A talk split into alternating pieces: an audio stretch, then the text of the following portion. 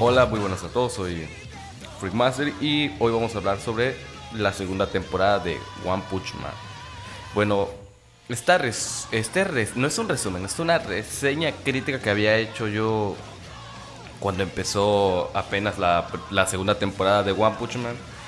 Y pues tiene tiempo que lo tengo aquí, pues voy a aprovechar para subirlo aquí en mi podcast. Así que One Punch Man. One Punch Man nos trae ahora su segunda temporada con más acción y trama que la otra.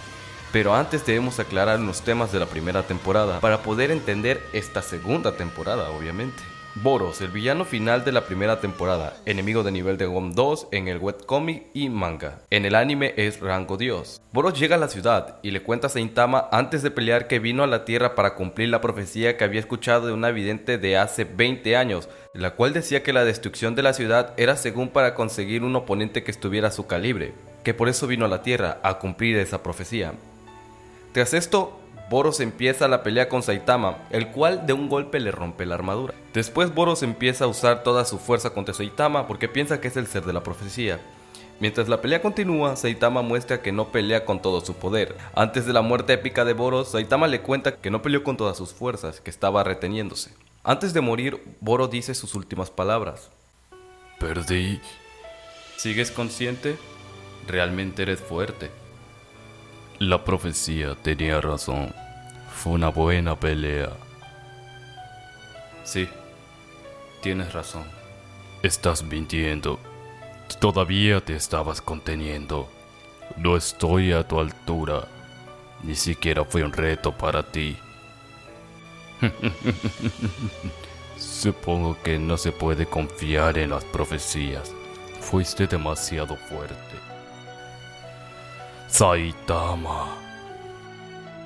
Saitama después de escuchar las últimas palabras de Boros estaba por irse, pero el portal se abrió de repente enfrente de él, tragándolo y enviándolo a otro lugar. Tras esto último, Boros es consumido por las ruinas de su nave y se abre un portal llevándolo lejos de ahí. ¿La profecía era cierta o no?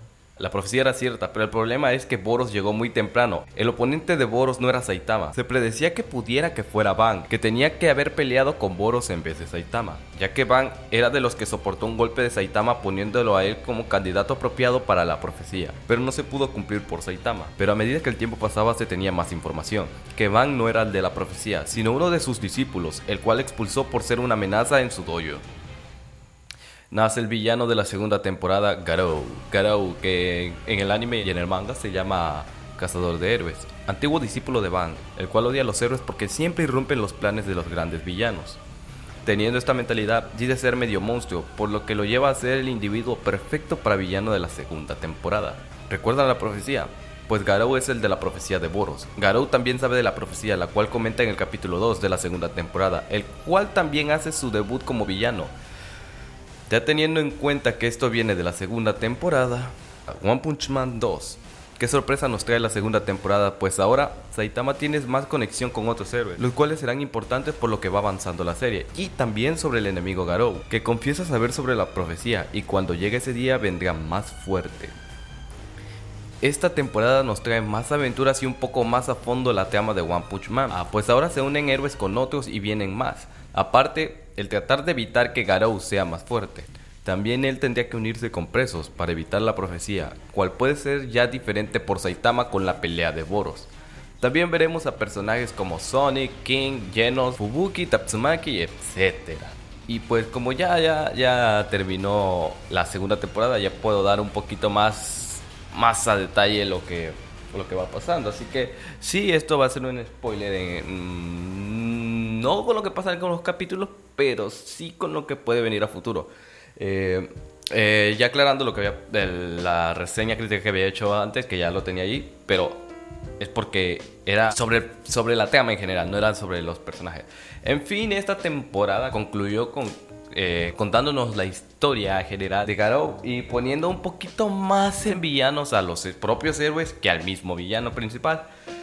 Y eh, los villanos secundarios, que serían la asociación de la asociación de villanos, que no sé por qué decidieron ponerle ese nombre tan, tan tonto, pero en fin. No se sabe qué tan fuerte puede ser el jefe de la asociación de villanos.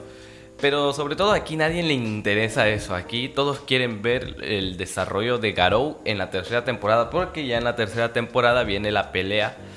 La pelea de Saitama con, con Garou. Creo que también van a mostrar a, a Bank peleando con él. Porque ahorita que peleó, si nos dimos cuenta, creo que en esa pelea que se viene este, en esta temporada, que fue la segunda, eh, se puede notar como, como este güey de Garou es perseguido en estos últimos tres capítulos por todos en general. Y pues me hizo una desventaja muy grande, muy grande. Porque ya cuando el pobre tipo estaba ya casi moribundo, le llega su maestro, su hermano, y creo que Genos también llega y es como de que, wow, qué pedo. O sea, estaría chido. Bueno, para la pelea de Saitama con, con Garou, pues sí, sí va a ser así de que llegando, llegando a los golpes, no que tuvo que haber peleado con unos 50 antes de llegar a Saitama, no, no. Pero eso fue lo que se me hizo un poco injusto, ¿no? Pero ah, al fin y al cabo es un villano, así como que no le puedes dar el lujo a un villano de, de que... ya, ya entienden, ya entienden. Y con esto concluyo este pequeño podcast, que lo voy a editar un poco porque se me fueron ciertas cosillas. Y como le he dicho, si quieren dejarme comentarios o sobre qué cosa podía agregar para los siguientes podcasts, ya tienen mi correo ahí abajo, está en la descripción, que es freakmaster.gmail y pues acepto comentarios y lo que gusten. Yo ahí estoy, ya puse también mis redes sociales en mi, en mi mismo Anchor, que es este ahí donde realmente subo oficialmente los podcasts. Y sin más que decirnos, chao. Ahora tengo que editar esto.